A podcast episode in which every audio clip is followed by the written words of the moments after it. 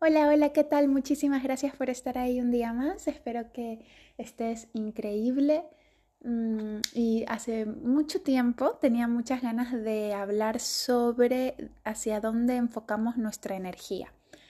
Eh, y me refiero no solo a la energía en el plano espiritual, yógico, sino en nuestra energía física, ¿no? Todas las personas tenemos 24 horas y, eh, y las distribuimos, eh, distribuimos nuestro esfuerzo en las actividades que para nosotros son importantes o que en ese momento están requiriendo de nuestra energía.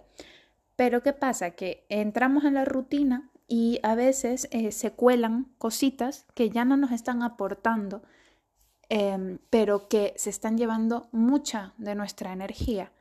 Y es importante el para amarte a ti mismo, es cuidar también hacia dónde estoy dirigiendo mi energía, mis pensamientos, em, qué me preocupa, qué no, y, empezar a, a soltar lo que ya realmente mm, solo es una carga, pero no te aporta absolutamente nada, ¿no? Y que se te ha quedado allí como una ameba que se ha quedado ahí por osmosis, pero que igual es momento de, oye, de hacer limpieza también en ese sentido a nivel de a qué dedicamos nuestro tiempo. Em, y también una forma de ejemplificar esto de la energía, hacia dónde la dirigimos y tal, algo muy claro es, por ejemplo, el, el conflicto de Rusia y Ucrania.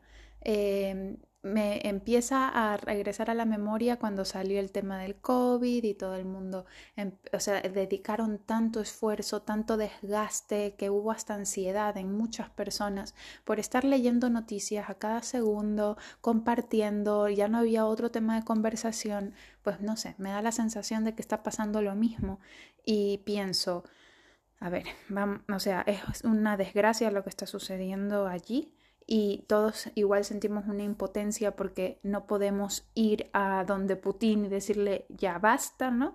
Em, y que lo único que podemos hacer es ir a marchar, donar dinero, ayudar como se pueda, pero recibir refugiados, etcétera, pero no podemos en realidad parar o cambiar la situación.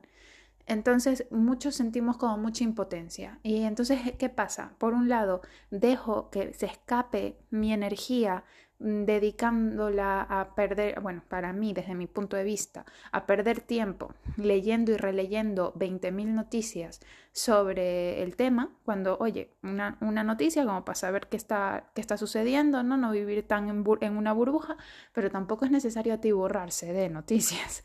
Eh, y, andar, y mm, andarlo compartiendo como, y este ahora, a partir de ahora es el único tema de conversación, y es como, eh, esto genera ansiedad, o sea, deberíamos aprender de lo que pasó en el COVID em, para intentar pues mm, solucionar y, en vez de generar más estrés y más ansiedad en tu círculo eh, cercano, lo que deberías intentar hacer es, oye, ser un agente de, cambio, un agente eh, de, paz, ¿no? Que lleve tranquilidad, que, que cuando la gente hable contigo diga, eh, oye, no te preocupes, todo va a estar bien.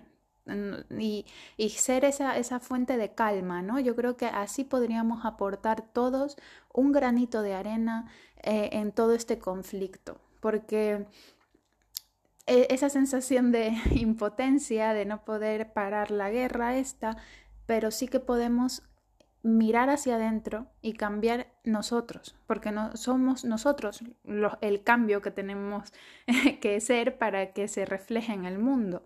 Entonces, eso también me, o sea, me parece muy curioso, ¿no? Como que todo el mundo está muy enfocado en la guerra, en lo que sucede, ¿no? Muy hacia afuera, hacia afuera. Y nadie es capaz de, de ver hacia adentro y ver la guerra interior que está sucediendo en cada uno de nosotros, porque esto no sucedería en el mundo si estuviéramos bien internamente como personas, porque la sociedad es solo un reflejo del interior de una persona. Entonces, em, yo propongo que en vez de andar leyendo 20.000 noticias de Rusia y tal, em, volteemos esa energía, ¿no? y la Mm, reenfoquemos y lo utilicemos para nosotros, para nuestro bienestar, para em, sanarnos internamente, para ver qué, qué guerras hay, eh, cómo puedo llevar más luz allí. Y así, simplemente solo por hacer ese trabajo, eh, ya mm, eres una pequeña velita que se enciende en el mundo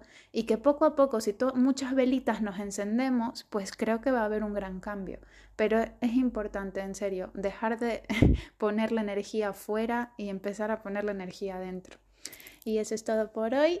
Espero que te haya gustado. Un besito gigante.